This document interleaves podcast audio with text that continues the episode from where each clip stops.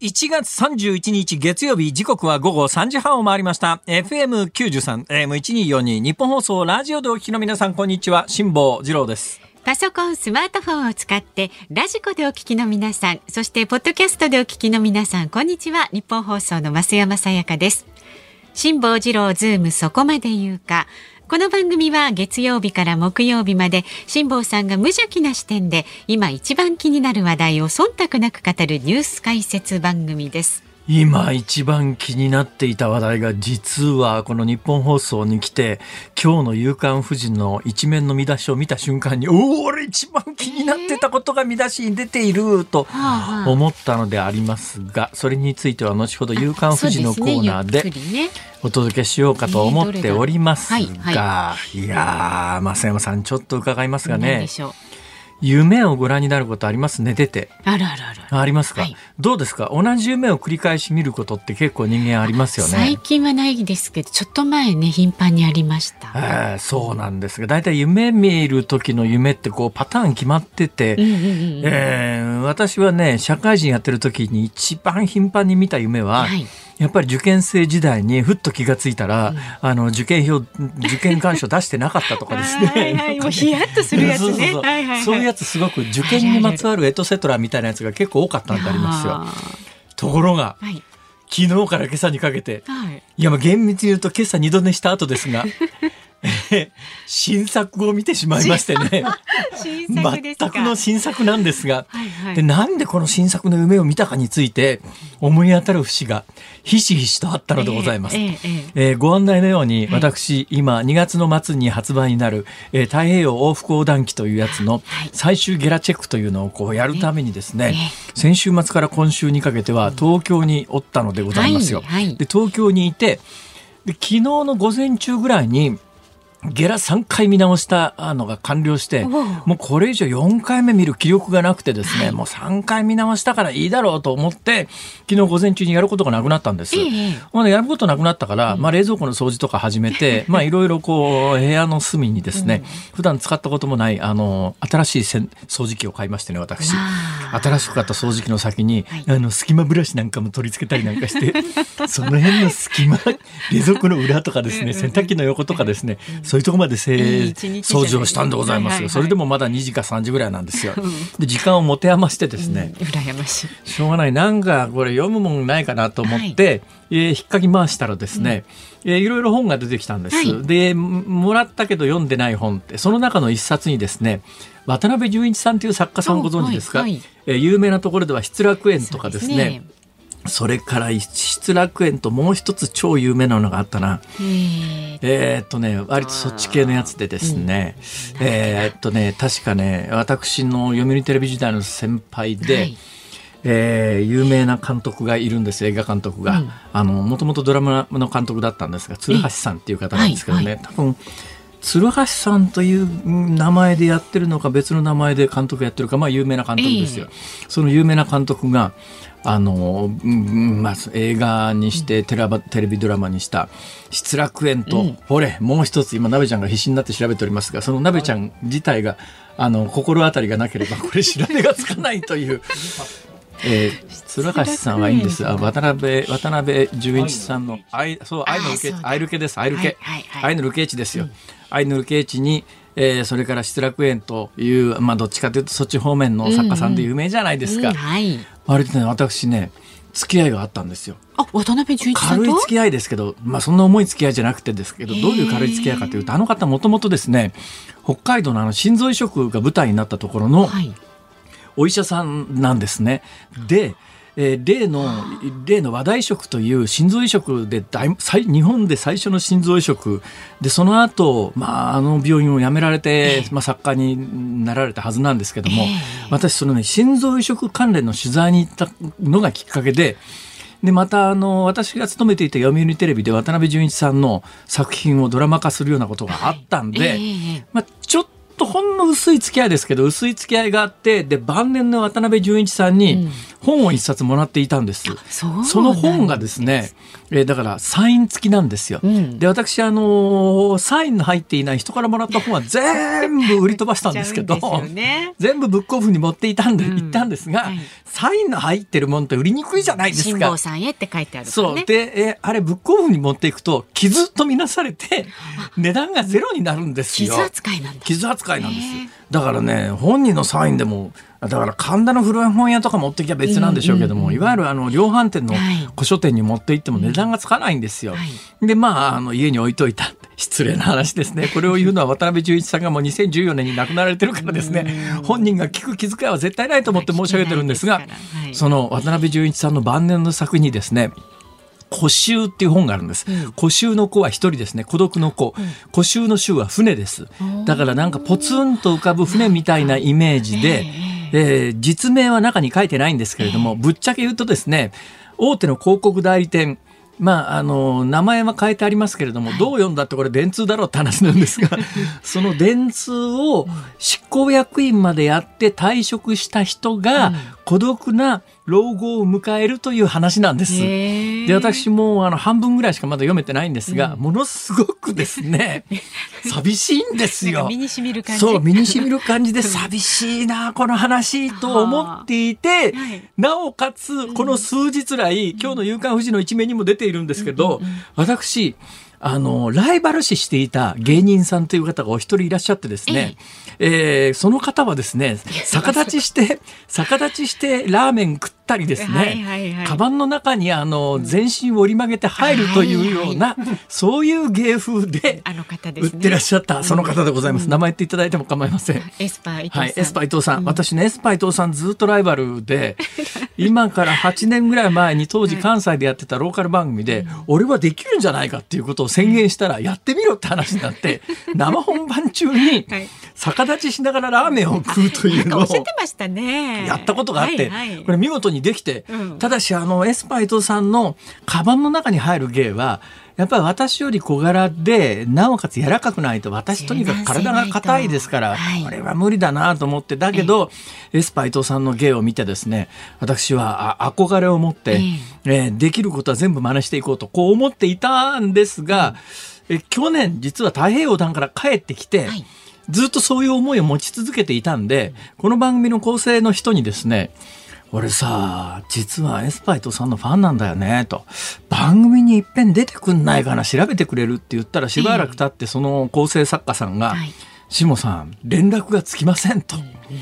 今連絡がつかない。事務所に連絡したんですが、事務所ですらちょっとよくわかんないって言われちゃって、ちょっとエスパイ伊藤さんのブッキングが無理ですって言われていて、ずっと気になっていたら、先週末からネットでニュースになって、どうやらちょっと認知症で、あの、施設に入院されていて、もうちょっともうだいぶ会話も満足に成立しないような状況なんじゃないのっていう話題が先週末にあって、って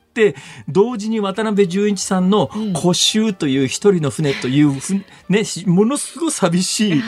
あの老後の本を読んで、さあ新作の夢ですよ。長い振りでした。さあどんな新作の夢を見たのかというとですね。かわいそうになってきちゃった聞く前から。そうでしょ、はい、出勤なんです、私会社に行かなきゃいけない状況なんです、出勤なんだけども、ネクタイの締め方を忘れちゃったんですよ。ネクタイが締められないんです。あれネクタイってどうやって締めたっけって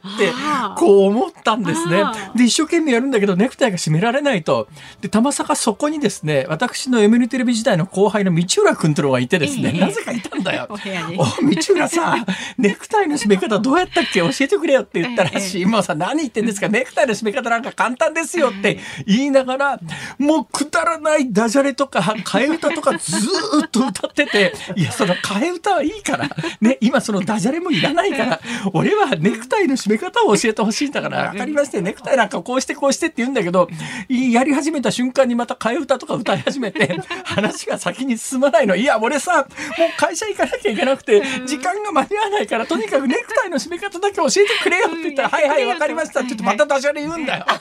ほいで、俺もさすがに切れて、もういいと。いい俺もネクタイしないで今日会社行くって言って、家を飛び出したところで目が覚めたんです。ところがね結構ね現実との境界線が曖昧な睡眠状態だったらしくて目が覚めてからもすっごい不安になって、あれ？ネクタイ締められるかなと思って。タンスからネクタイ出してきて、ネクタイ締めてみたら、ネクタイ締められる。よかったと。いやいやエスパー伊藤さんが61歳なんですよ。私この春66になるんですよ。ね、で私より4つも若いんです。はい、ねとなるとでその渡辺淳一さんの、ね、老後を描いた小説もそうですけれども、はい、その人のその主人公は60歳なんですよ。そう考えた時にああ俺65でこの春66になるよなと、うん、人事じゃないよなと、うん、いつかやっぱりネクタイ本当に締められなくなることもあるんじゃないの、うん、っていうら老化ってこういうことだよねってやっぱ避けられない道を歩んでるよなとこう思って朝からですねむっちゃブルーになって。でもなんか切実なね今後のね悩みとして一つね。はい私があのこの番組にエスパイトさんをゲストにお呼びするというですね、この夢も脳もあの見果ての夢というかかなわぬ夢になってしまいそうな気配でですね。なんか寂しいことがいっぱいあるな。と。はい、ということで今日の、えー、ズームオンミュージックリクエストのテーマはですね、はいはい、ええーふとネクタイが締められなくなっているのに気がついた時に聞きたい曲。なんかちょっと物悲しい感じがしますけれどもね。ちょっとでもリアルにねそういうことを考えておくのもね大変大切でもう一つこれ伏線があってですね、はいはいはい。えー、もうこの伏線はまあ言わずもがななんですけども、えー、まあこれちょっとありがたい話も含めてなんですけど、はい、この番組にアトム君というのいますよね、えー、アトム君がこの間ネクタイ屋さんに、はい、あの取材に行ったんですよ、その時取材の帰りにですね新作のちょっと変わったネクタイのようなものというのを、ね、えー、もらってきてくれて、はい、下さんこれあのあげますって言ってもらったんですけど、はい締め方がわからないんですよ、まだに。これは昨日これも片付けしてる時に出てきたんで、いっぺん締めてみようと思って、首の周りに巻きつけたんだけど、そこから先どうやって締めたらいいのかが分かんなくて。それもあったんですね、ちょっと、そうなんだ。からネクタイがそれが伏線になっていて、だからいろんなことが複合して夢って生まれるのね、と。でももうこれ新作の夢ですから今後何回もネクタイ締められない夢を見るんじゃないかと思ってですね。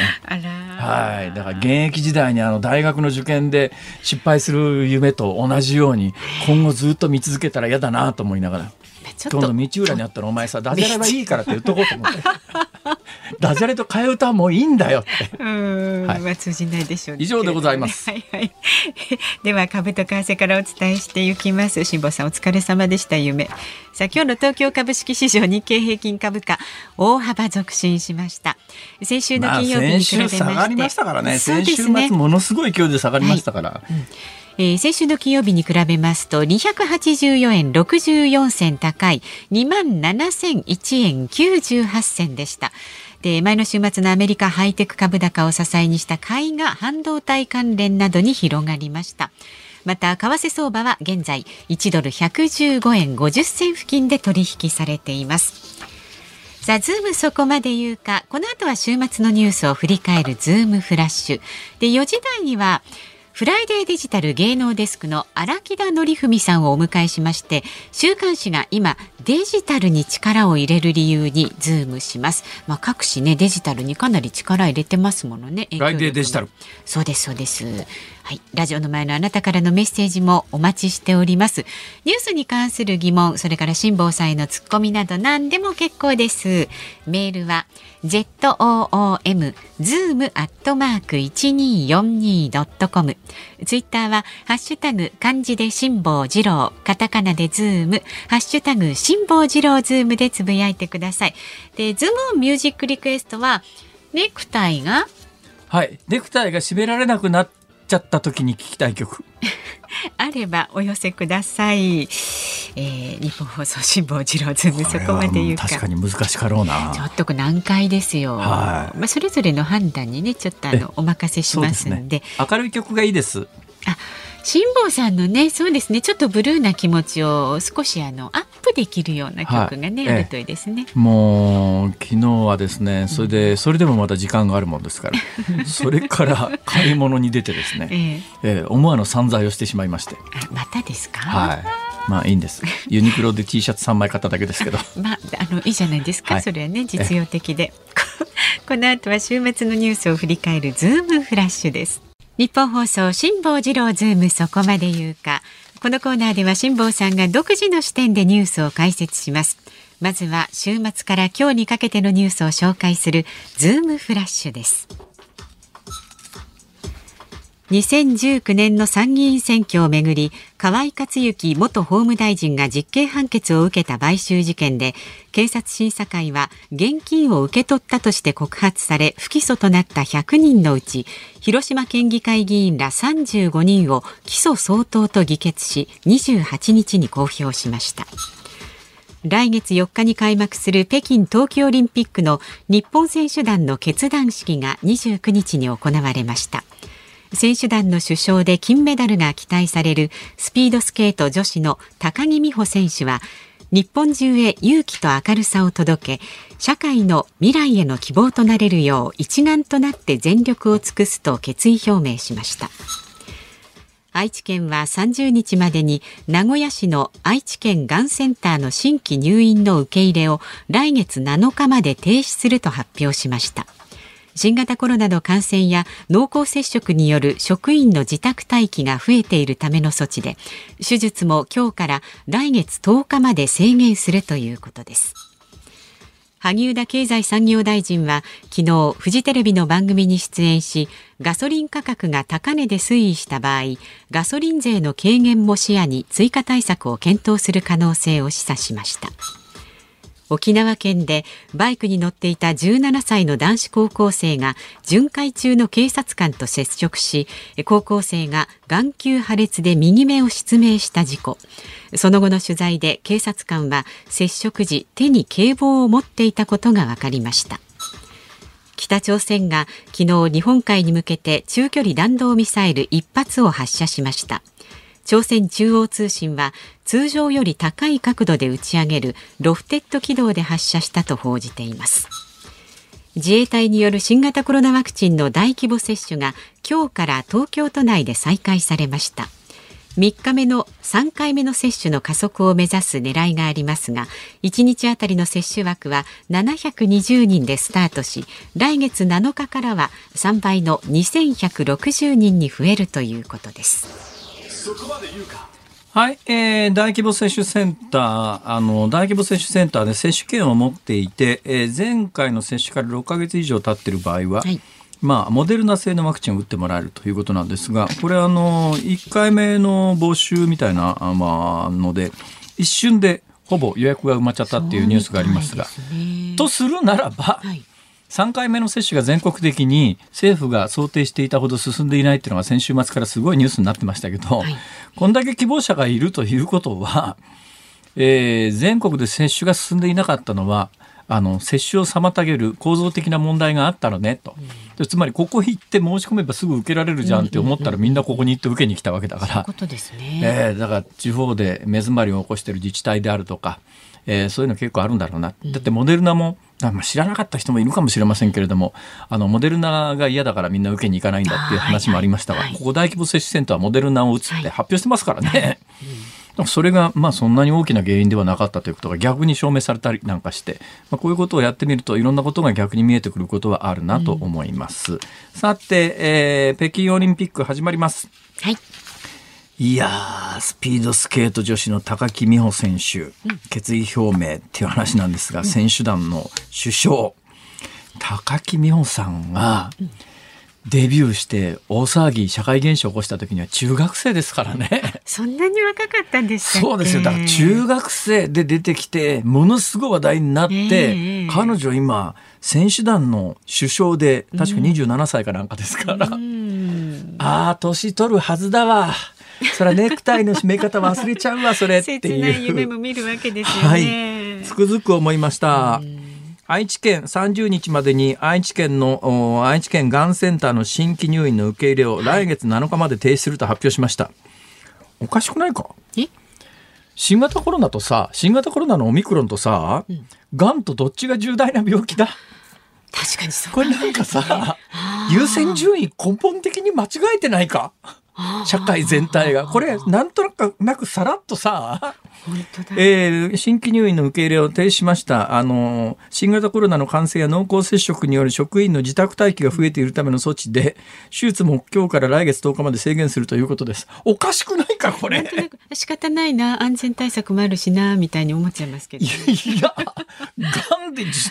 がんで手術待ってる人の方が重大だろ、それ。言われてみればね。だからね、このコロナに関しては、まあ、このオミクロンは特になんだけど、オミクロンに至る全てのいきさつが、なんか間違ってるんだよ。優先順位の付け方が。それを先導してるのはやっぱり一部の専門家であったりマスコミであったりするというのがね、まあ、政治家ももちろんなんだけど、という構造をもうちょっとちゃんと伝えなきゃいけないんじゃないの？と。ちょっとこれ言い始めるときりがないっていうか今日多分5時台にもう一遍、ね、オミクロン関係のニュースがありますから、はい、まあ、そっちの方で今日はまとめて言おうかなと思います。はいさて、2019年の参議院選挙をめぐって、河井克行元法務大臣が実刑判決を受けた買収事件、はい、検察審査会。検察審査会って何かっていうと、はい、まあ一般の人に、あの、今回の検察が不起訴にした、この件に関してどうでしょうねっていうのを聞く、まあそういうもので、これ昔はですね、検察審査会がどんな議決をしようと、えー、結果、何の影決定権もなかったんですよ。はい、ところがまあちょっといくらなんでも一般市民に集まってもらって話し合ってもらってんのに、うん、それ全く何も強制力がないのはおかしくねって話になってある時に改革が行われて検察審査会が2回以上続けていやそれ不起訴はおかしいよ。うんっていうだけじゃなくて起訴すべきだっていうところまで2回議決した場合には、はい、あの強制起訴ということが行われるようになりました。昔はなかったんですけどね、はい、で、えー、そのまだ1回目です今回は。1回目なんだけれども検察審査会は私この番組で何回も申し上げてます、この番組、ね、この番組でもう口酸っぱくなるぐらい、はいはい、もうこれが原因で検察官に、うん、あの冤罪仕掛けられて 何かされてもおかしくねえぐらい検察批判を繰り返してですね、うん、これはありえないと。うんこういうのって地方にある構造的な問題で、地方議員が金を要求するから国会議員は金をばらまかざるを得ないわけだから、あの、金受け取った側を全く問題視せずに、金ばらまいた方だけ起訴して有罪にするっていうのは異常だと。これも司法取引に近い形で、おそらく検察は、あの、いや、とにかく、えー、立証の難しい事件なんで、あの、まあ、買収だと思っておあのお金もらいましたって、ちゃんと法廷であの証言しろと、そしたらあのお前無罪放免にしてやるからっていうそういう取引をしたに決まってるっていう、まあ、そういう疑いさえ疑いじゃなくても間違いないと思いますよ。で、おかしいって言ってたら、やっぱり検察審査会は、やっぱりちょっとお金受け取った側全く罪に問わないのはおかしいよねって言って、そのうち、えー、35人、これほとんど現職の議員で、えー、まだあの、未だに議員やってる人たちが大半なんだけど、うん、その人たちを中心に、いや、これ起訴すべきだ。はいで、これどうなるかというと、検察ももう一遍、あの、本当にどうしたらいいか、もう一遍調べなきゃいけないことになってます。うん、で、でも検察はもう一遍、いや、やっぱり不起訴にしますという権利があります。で、そうしたらもう一遍検察審査会で、起訴すべきだということになったら強強制起訴ということになるんですが、えー、私の耳にはもうそろそろやめろの音楽が流れてきましたんではい、えー、このぐらいにしときますけれども、はい、これあの非常に注目してるのはですねあ続きます。ズームフラッシュでした。時間えー、えー。1月31日月曜日時刻は午後4時を回りました。ニッポン放送から辛坊治郎と。増山さやかでお送りしています。さあ辛坊治郎ズームそこまで言うか。番組のねオープニングでもお話に上がりましたが、はい、辛坊さんがね去年4月から5か月にわたって敢行したヨットでの単独無寄港航海を記した本風のことは風に問え太平洋往復横断機の先行予約すでにアマゾンでスタートしています、はい、ありがとうございます、えー、ね、先週末おこもりをして、えー、原稿のチェックをいたしまして、はい、えー、もう私先週末から3回読みました、うん面白いです。もう自分で言うんだから間違いない。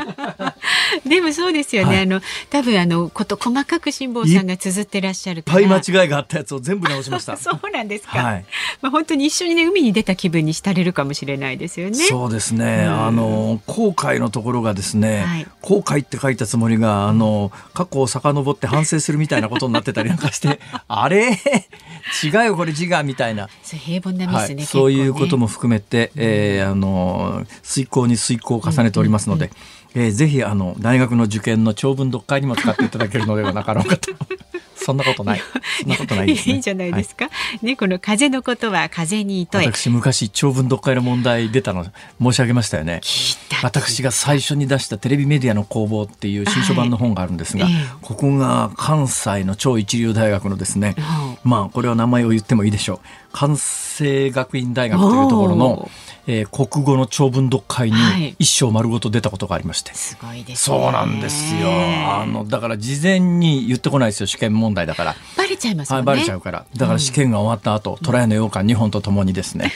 試験問題が届いたんでおおやったと思って自分で解いてみたら、うん、100点は無理だなこれ 間違えちゃったりしてね。そうなんです。意外とね。ここで作者が言いたいことは何か。五択のうちから選べってやつがどうしても選べなくて。これは何これは難しいわ。っていう。皆さんあの国語の問題なんてそんなもんですから。まあまあでもねこの本もねそういったことになるんでしょうか。風のことは風に問え太平洋往復横断機。不走者から税込み1650円で2月28日に発売予定です。詳しいことは番組のホームページやツイッターもチェックしてください。あの表紙の写真とかもねなかなか素敵な辛坊さんが出てますんでね。ああ、はい、いいです。そこでちょっとまだ一一つネタが今あの思い浮かんだんですがどうしても聞きたければあなんかメールがありますね。そうなのメールわかりました、ね、じゃあ今頭に浮かんだことはあの後日またゆっくり。と飲み込んでいただいて、はい、えー、サトシウさんという方ですね。へサトシウさん。サトシウさん。先日元テレビ東京の佐久間さんがされている YouTube チャンネルであのあこの間、ね、あのナイツさんの代わりに一日ややってらした方ですよね。佐久間信之さんですね、はいはい。えー、がされている YouTube チャンネルでラジオ好き芸人としてお笑いコンビカウカウの多田さんを呼んでベストなラジオの時間割というのを作っていました。でね、それによりますと夜の時間帯にはオードリーさんやダウンタウンさんなどが指名されていましたが、ええ、昼の時間帯は辛坊さんしかいないと絶賛していました。マジっすかそう特に、えー、橋本徹さんや古舘一郎さんなどとのトークが大好きらしく日替わりレギュラーゲストにそういった方も入れてほしいというこれ既存の番組も含めて誰の番組を聞きたいかという企画のようでねこんなふうにね。それは大変名誉なことでございまして、はい、あ番組表ができてますね。そうそれで月曜日は誰を呼んでみたいなことを、ね、想定して書いて、はい、えー、じゃあちょっとそのそれを参考にですね、うん。えー、TBS に売り込み。なんでですか？何を言ってるんですか？何を抜かしてるんですか？ちょっと。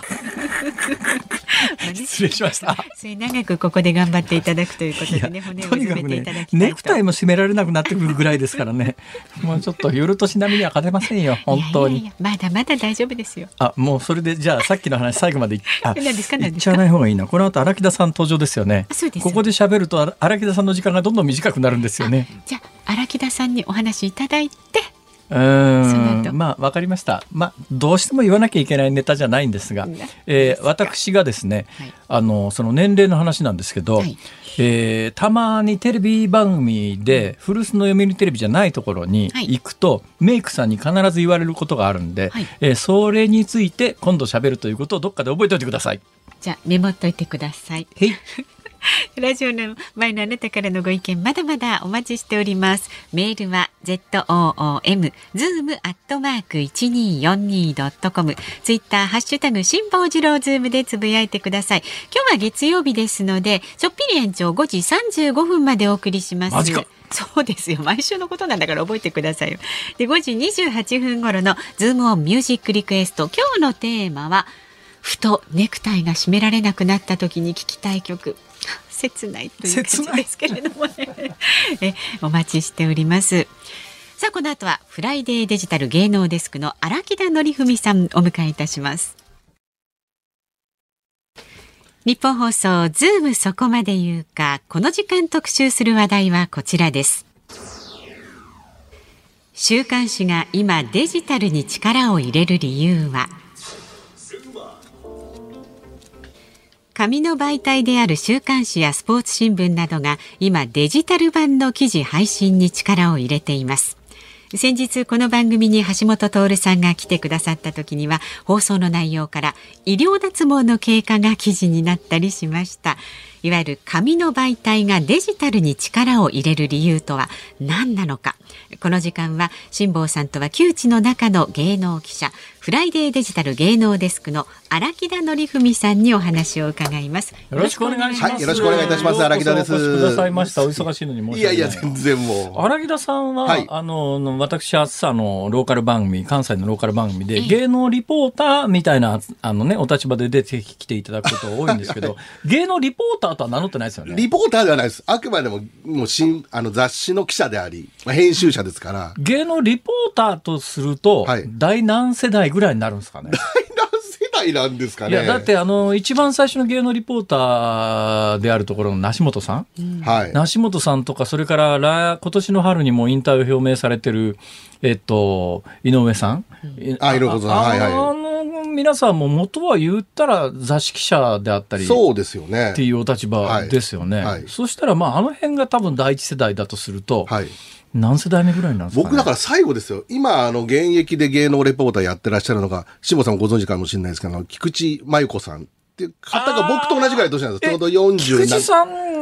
もうそれなりにいい年なんですね。多分あの方よりも下の方って多分レポーターとしてはいないと思うので、あだ何なんですかね。第三誰と話してたのかな？井上公造さんだったかな、はい、なんかあの芸能レポーターの方で、はい、要するに事務所で芸能リポーターって採用をかけて、はい、採用選考したことがあるんですって。はいはい、それで、まあ何人か若い人が芸能リポーターになりたいですって来るじゃないですか。はいはい。はい、だけど、全然使い物にならなくて、なんかあの、芸能人と会えるみたいな、そういうモチベーションで来ちゃうから、いや、全然使い物にならなくて、ってだから育たないんですよ若い子があって。なるほどね。ぼやいてたのは幸三さんだったかな。まあなんかその辺の方いらっしゃいましたけどね。でも僕ら雑誌の記者もそうですけど、えー、やっぱりモチベーションの一番のその土台ってやっぱり芸能人に会いたいとかっていうえそうある種のやっぱミーハーじゃないとやっぱりこの仕事で僕務まんないと思うんですさん大体もともと今おいくつですか？僕今46です。46、はい、どういういきさつで今に至るですか？え僕は大学卒業して、その夕刊紙、内外タイムズと夕刊紙に競馬の記者がしたくて入ったんですよね。なんで？僕ね、競馬がもう競馬オタクでして、はあ、あの大学時代にあのフランスのロンシャンとか、あの、要はその凱旋門賞とか見に行ったりとか。フランスまでわざわざ競馬を。あと一人でケンタッキーとか、あの、アメリカの。はい。フライドチキン食べに。いやいやいやいや。あの、ケンタッキーダービーは行かなかったんですけど、でもブリーダーズカップってあの、アメリカ版有馬記念みたいなの見に行ったりとか。本気の競馬ファンですね。本気の競馬ファンだったんですよ。で、3年半ぐらいあの、競馬の記者をしまして、ええ、それこそあの関東ですと美穂のトレーニングセンターに。ちょっと聞いていいですか、はい、ちょっと聞いていいですか、はい、実はですね、はい、こちらにいらっしゃる増山音体というこの方です。実はですね、あの、日の絵馬生まれのアナウンス、日本放送アナウンス室長なんですよ。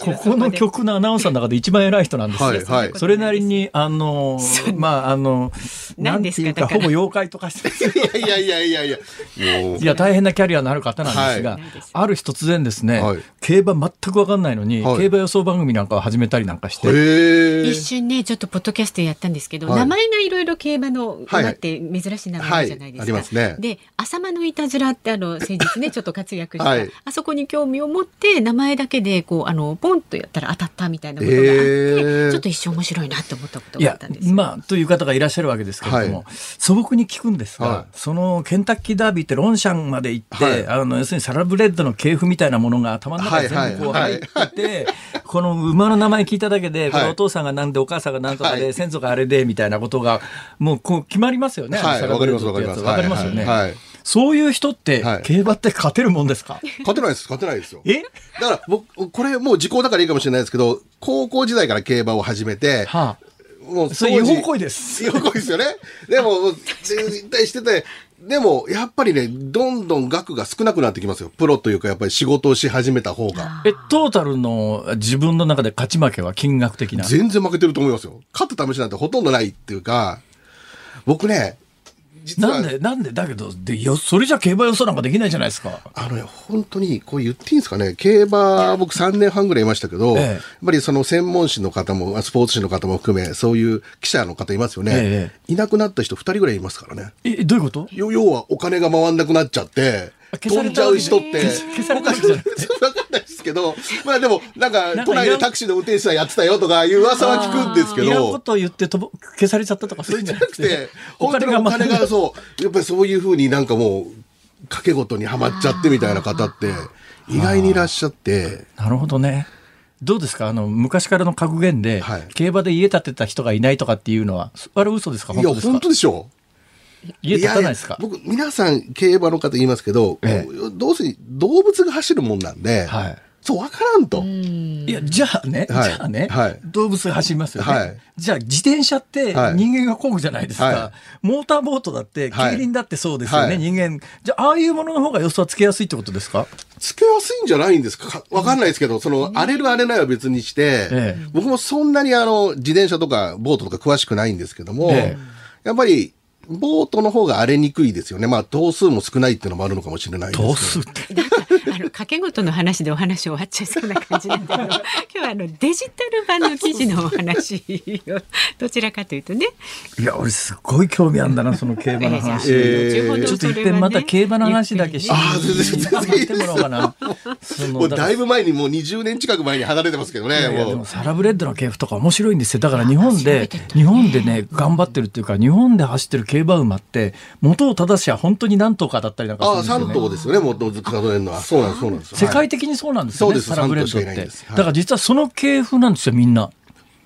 みんなそうなんそうそうなんそうなんですね。そうなんれるんです。これがね結構面白いんですけど、じゃあまたちょっとこれについてはね、あのあのどっかの機会でゆっくり語っていやもう語れる人いっぱいいると思います世の中にそういう。馬ですか？はい、僕以外でも。いや、まあ、それですね。それで、それで、なんでやめて芸能にしちゃったんですか？あのー、競馬新聞って名前出るじゃないですか。はい、そうすると、こんなペイペイでも、やっぱり当たり、ありがとうございますとかって来るんですよ、はがきが。はは何通かですけど、ええ、すごい嬉しいじゃないですか。え、で、なんか、あ、これ、なんかもっと、すごいスクープとかやりたいなとか変に思っちゃったんですよね。はあ、それが間違いだと思ってたんですけど。それで競馬から芸能に転身したんですか？で、たまたまフライデーに記者になったんですよね。雑誌の？やっぱりそう、あの、はい、あの、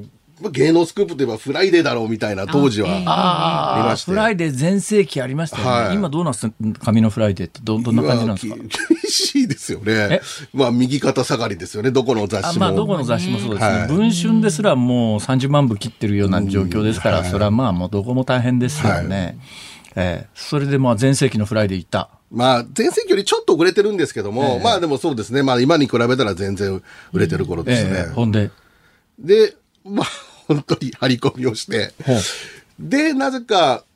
女性週刊誌に、まあ、移籍したり、で、また今度またもう一回戻ってこいっていう、えー、フライデーデジタルで戻ってきたりって感じで、もう本当に芸能記者として、もう15年以上ですかね。それやっぱりあの、冒頭お話しされたように、モチベーションの最大は、やっぱりあの、沢尻エリカに会えるとかそういう話ですか？あでもそれありますよねやっぱりね。誰が好きなんですか？僕でもね本当に今まで見た中で一番可愛いと思ったのは沢尻エリカさんですあやっぱり。あの人やっぱちょっと別格ですよね。別格ですか？中身はちょっとあれかもしれないいやいや生沢尻エリカさんってこんな商売長い割には一度も見たことがないんですよ、はい、一回見といた方がいいですよ。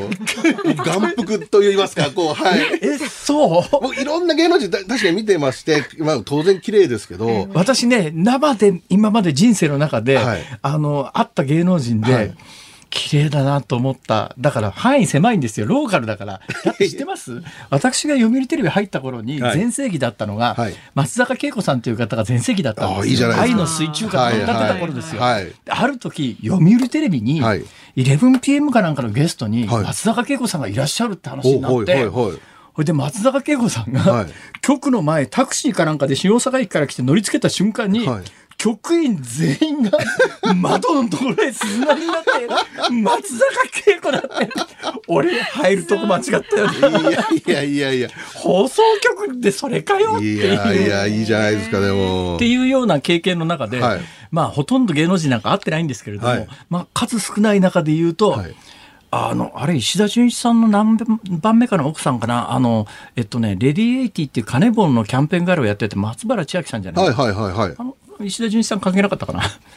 まあいいや。いや、関係あります、関係あります。はいはい。あの、松原千秋さんの、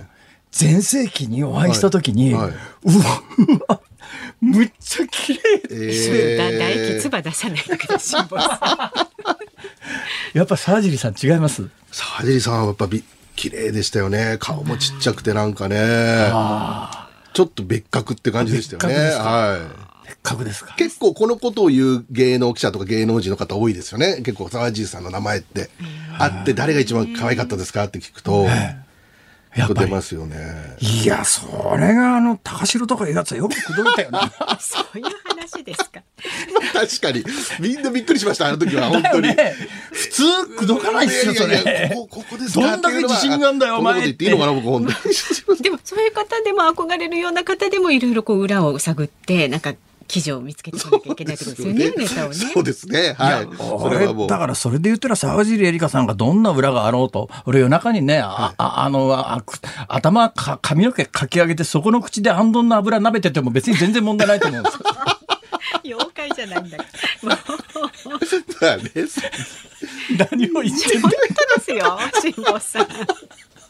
いや、あれ、こういうラジオでしたっけ？ちょっと、いつものテイストが違うような気がします。そんなことないす。いません。そんなことないです。いや、それで今日はですね、はい、えー、要するに、あの、雑誌のデジタル化の話ですね。はい。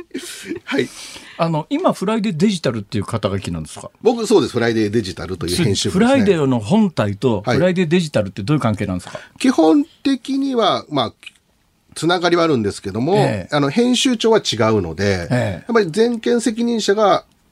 まあ違いますよね、はい、この記事を出す、出さないってやっぱ編集長にかかってますので。ね、よくわかんないのは、はい、フライデーっていう、まあまあ雑誌ってフライデーに限らず雑誌っていうのは、はい。はい、えー、雑誌を作って、それを販売して、はい、えー、買っていただく人の、まあお金と、それからフライデーの中に掲載されている広告費と、はい、えー、それが合わさって収入になってっていう、なんかビジネスモデルが簡単に見えるじゃないですか。でね、でも、あの、フライデーデジタルで私記事よく読みますけれども、い、やネットで開くとタダで見られるわけで、あれどういうビジネスモデルになってるんですか？要は、あれは広告からお金をもらってる形ですよね。儲かってんですか？儲かってますね。へえ。っていうのも、これは一つはまずその、フライデー本体の記事を載せますよね。はい。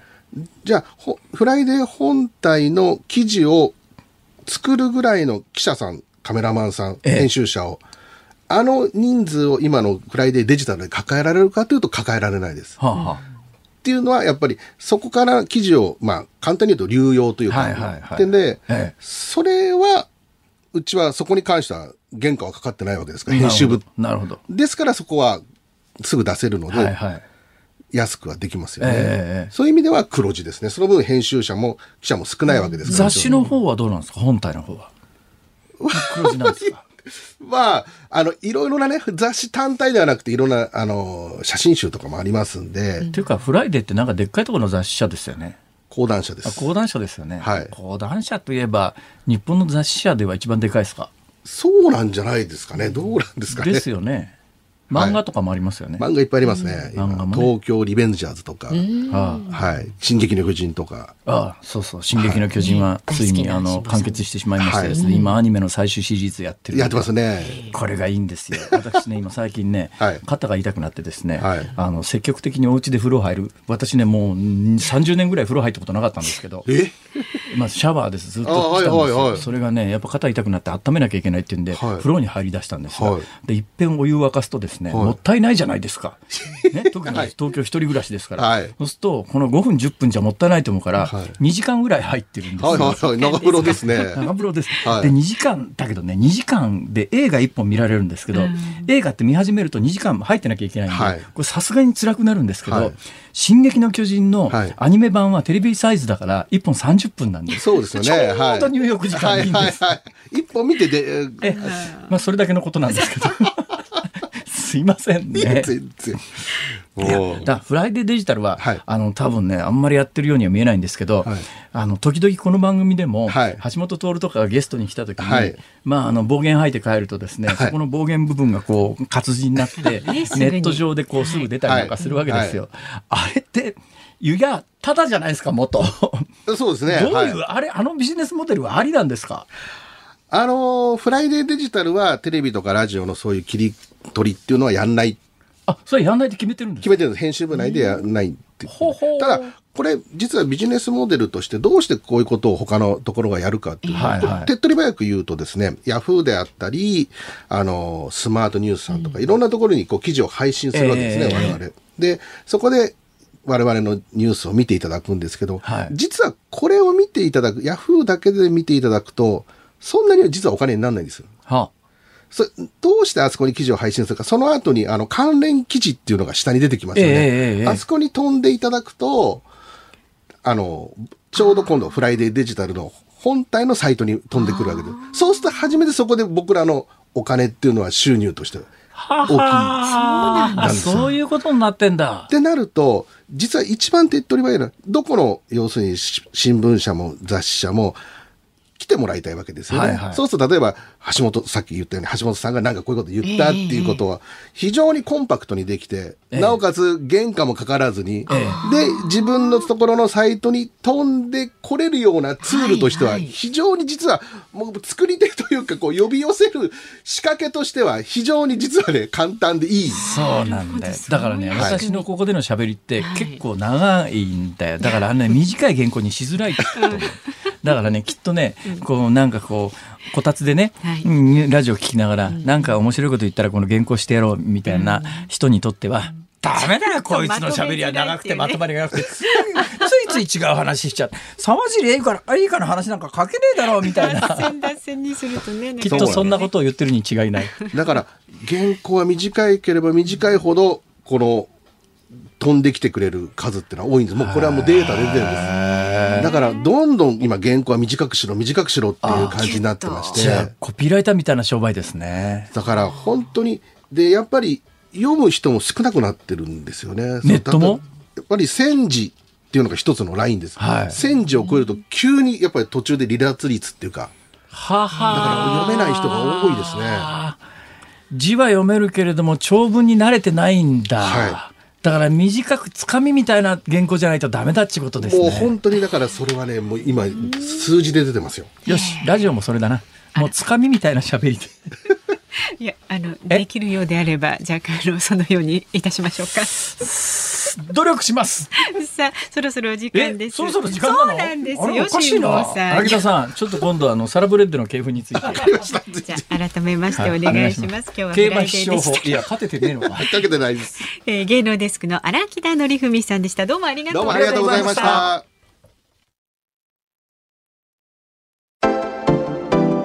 ニッポン放送辛坊治郎ズームそこまで言うかをポッドキャストでお聞きのあなたいつもありがとうございます。増山さやかです。お聞きの内容はポッドキャスト用に編集されたものです。辛坊治郎ズームそこまで言うかはラジオの FM93 AM1242 に加えてラジコでもお聞きいただけます。ラジオラジコではポッドキャスト版にはないコンテンツが盛りだくさん。アトムさん吉田由紀ちゃんの中継企画。さらに辛坊さんが夕刊フジの気になる記事を解説するコーナー。そして辛坊さんが聞きたい曲をお送りする。ズームオンミュージックリクエストなどポッドキャストでは聞けないあんなことやこんなことがいっぱいです。ポッドキャストを聞いた後はぜひラジオラジコで辛坊治郎ズームそこまで言うかをお楽しみください。1月31日月曜日時刻は午後5時を回りました。こんにちは辛坊治郎です。こんにちはニッポン放送の増山さやかです。辛坊治郎ズームそこまで言うか。この時間はズームミュージックリクエストをご紹介していきます、はい、皆さんありがとうございます、ね、今日はふとネクタイが締められなくなった時に聞きたい曲、はいはい、辛坊さんの夢からね、えー、ちょっと焦っちゃったっていうね、えー、千葉市にお住まいくんずほぐれつんさん、はいネクタイが締められなくなる現象切なくなりました。リクエスト曲は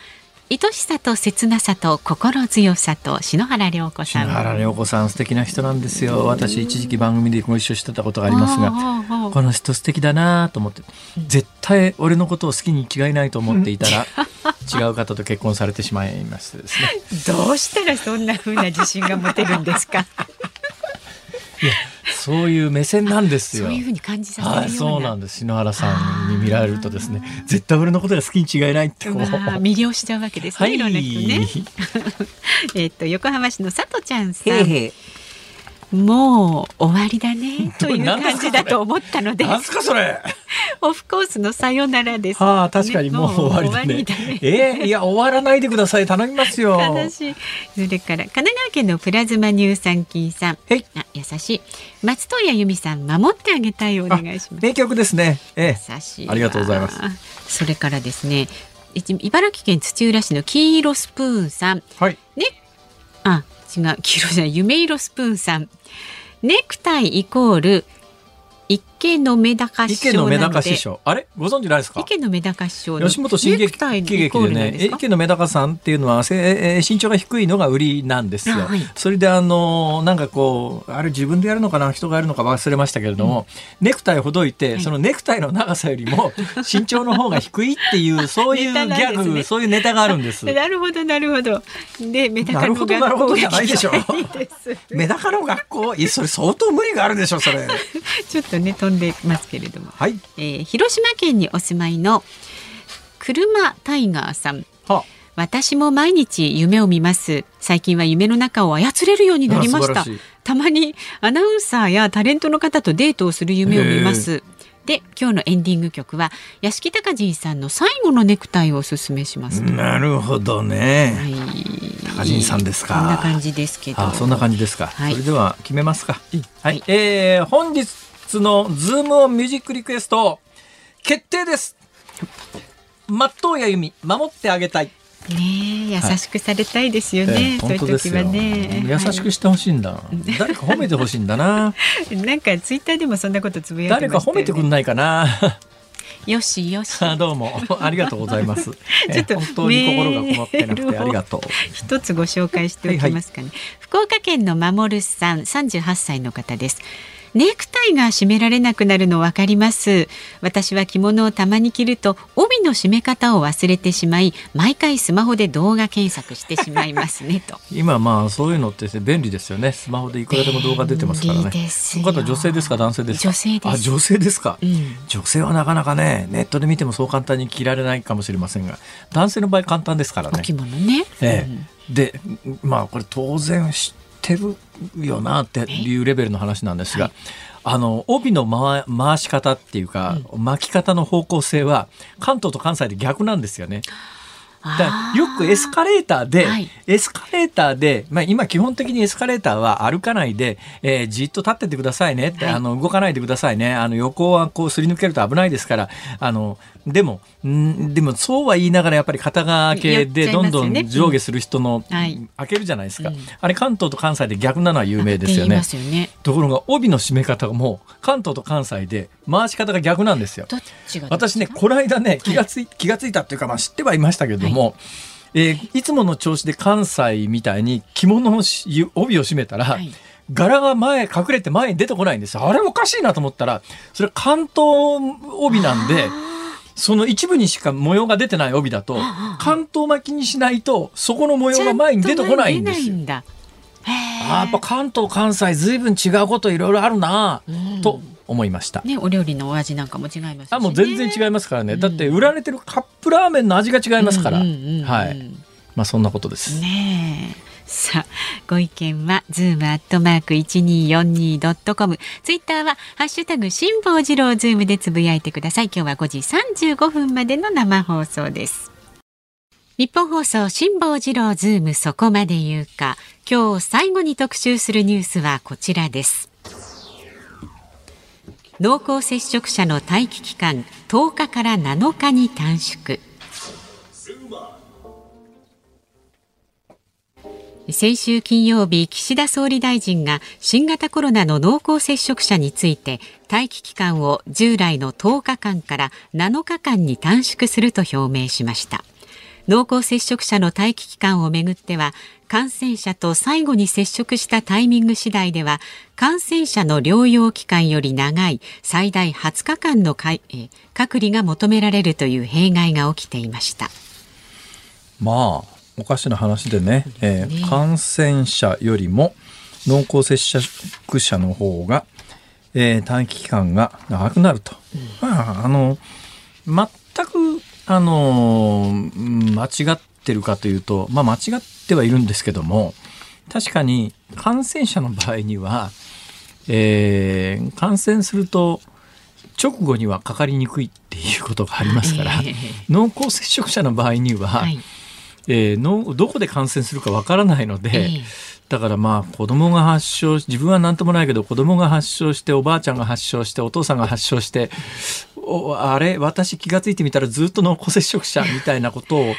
になると、はい、あのごくごく一部に不届きなことを考える人も出始めてだったら自分が感染しちゃった方があの年齢的にあの重症化しないという、えー、えー、しないだろうと思われる、はい、まあしないかどうかわからないですけど、はい、しないだろうと思われる年齢の人はこれ延々濃厚接触者で何何何十日も拘束されるよりは、もう一思いに感染者になっちゃった方が、拘束時間短い方がいいんじゃねえと思う人が出始めるというようなことも現実にあるわけで、はい、えー、冒頭あのこれ3時台でちょっと一部の自治体でえー、がん病棟ちょっとあの閉鎖するとか手術しないみたいなことになるとちょっとそれ本末転倒じゃないのかと、どっちが病気として重大であの危機的というか急がなきゃいけないのかというのを考えた時に、ちょっとその優先順位の付け方おかしいよねっていうことで言うと今あの2類相当って言って、はい、まあ、一部1類に近い扱いをこの新型コロナがオミクロンに至ってもされてるということの弊害がいろんなところに出ていて、うん、例えばね新聞報道もいや実態をそれは表していないだろうっていうことがたくさんあって、はい、重症病床っていうのがありますよね、えー、重症者このくらいで重症病病床何パーセント埋まってます、東京はまあ多分東京都の基準でまだ今日に至っても重症病床に関して言うと10%も埋まってない数パーセントの範囲内なんですが、それでもそのまあ5%前後だと仮にしてそれがですね全部新型コロナのせいで重症になった人だというふうに一般的には認識されてるしそういうことを前提に話がされてるわけですが、はい、そうじゃなくて現行制度上をえー、脳梗塞であって、あるいは心筋梗塞であって、たまさかその人がオミクロンに感染していると、普通の病室に入れるわけにいかないので、うん、えー、新型コロナの病床に入れるわけで、えー、病、重症化している最大の原因が心筋梗塞であろうと、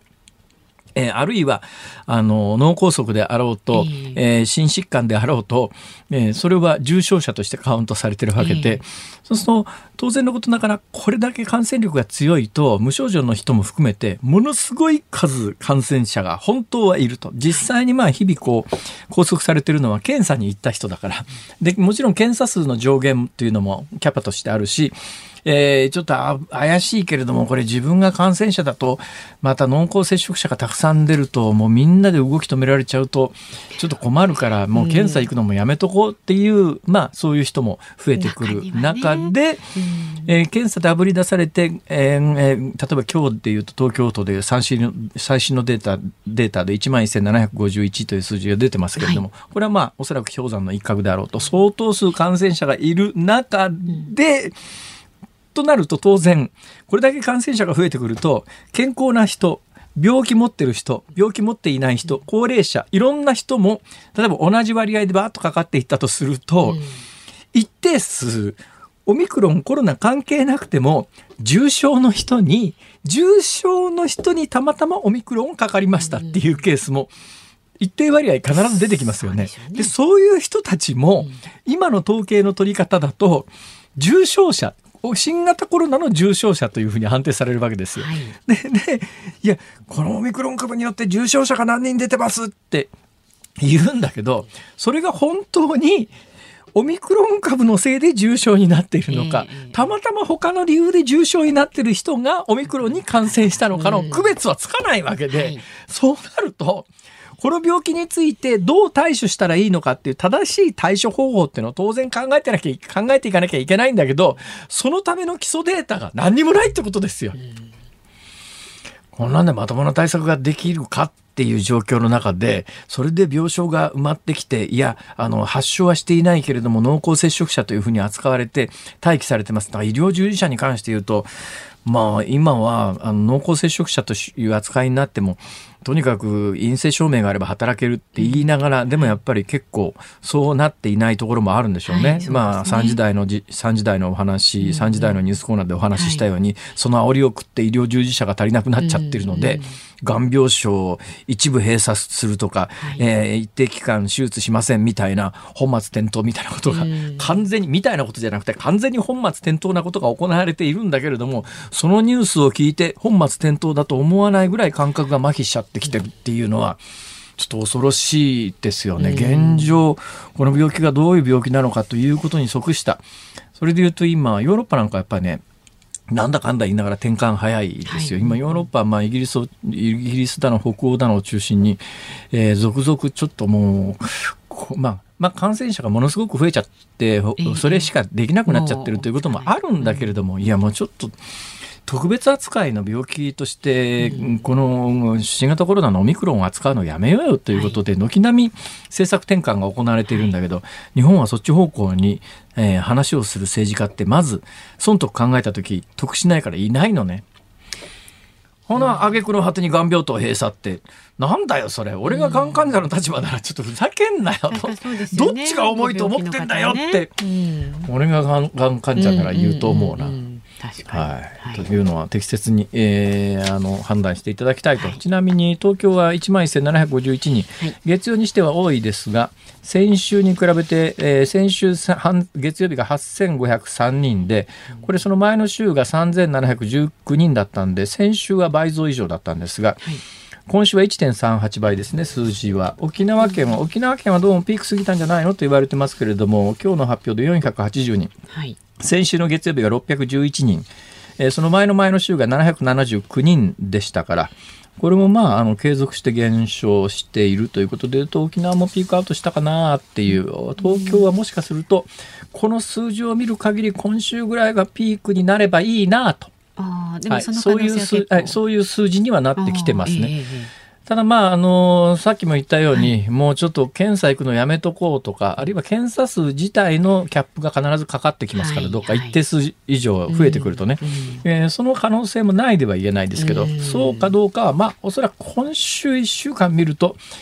えー、この番組でもうちょっと、あの、奥歯に、うん、物挟まらない喋り方で喋れるようになるだろうなと思います。はいうんうん、じゃ引き続きね、このズームを聞いていただいてね。大、体、この番組見てると、うん、2週間ぐらい先のことまでは他の番組よりはわかると思います。はい、だいたい過去の経験で言うとそうでしょ、うんうん、でもそうですよね。ちょっとちょっと早めに辛坊さんがね、はい、おっしゃった通りそろそろ宗教を始めようと思っております。以上ズームオンでした。富士山がズームオンミュージックリクエストをお送りしているのは、ラジオネームプラズマ乳酸菌さんのリクエストで、松任谷由実、守ってあげたい。えー、うん、この曲は、あの、1981年リリースだそうですが、はい、あの、薬師丸ひろ子さんが主演された、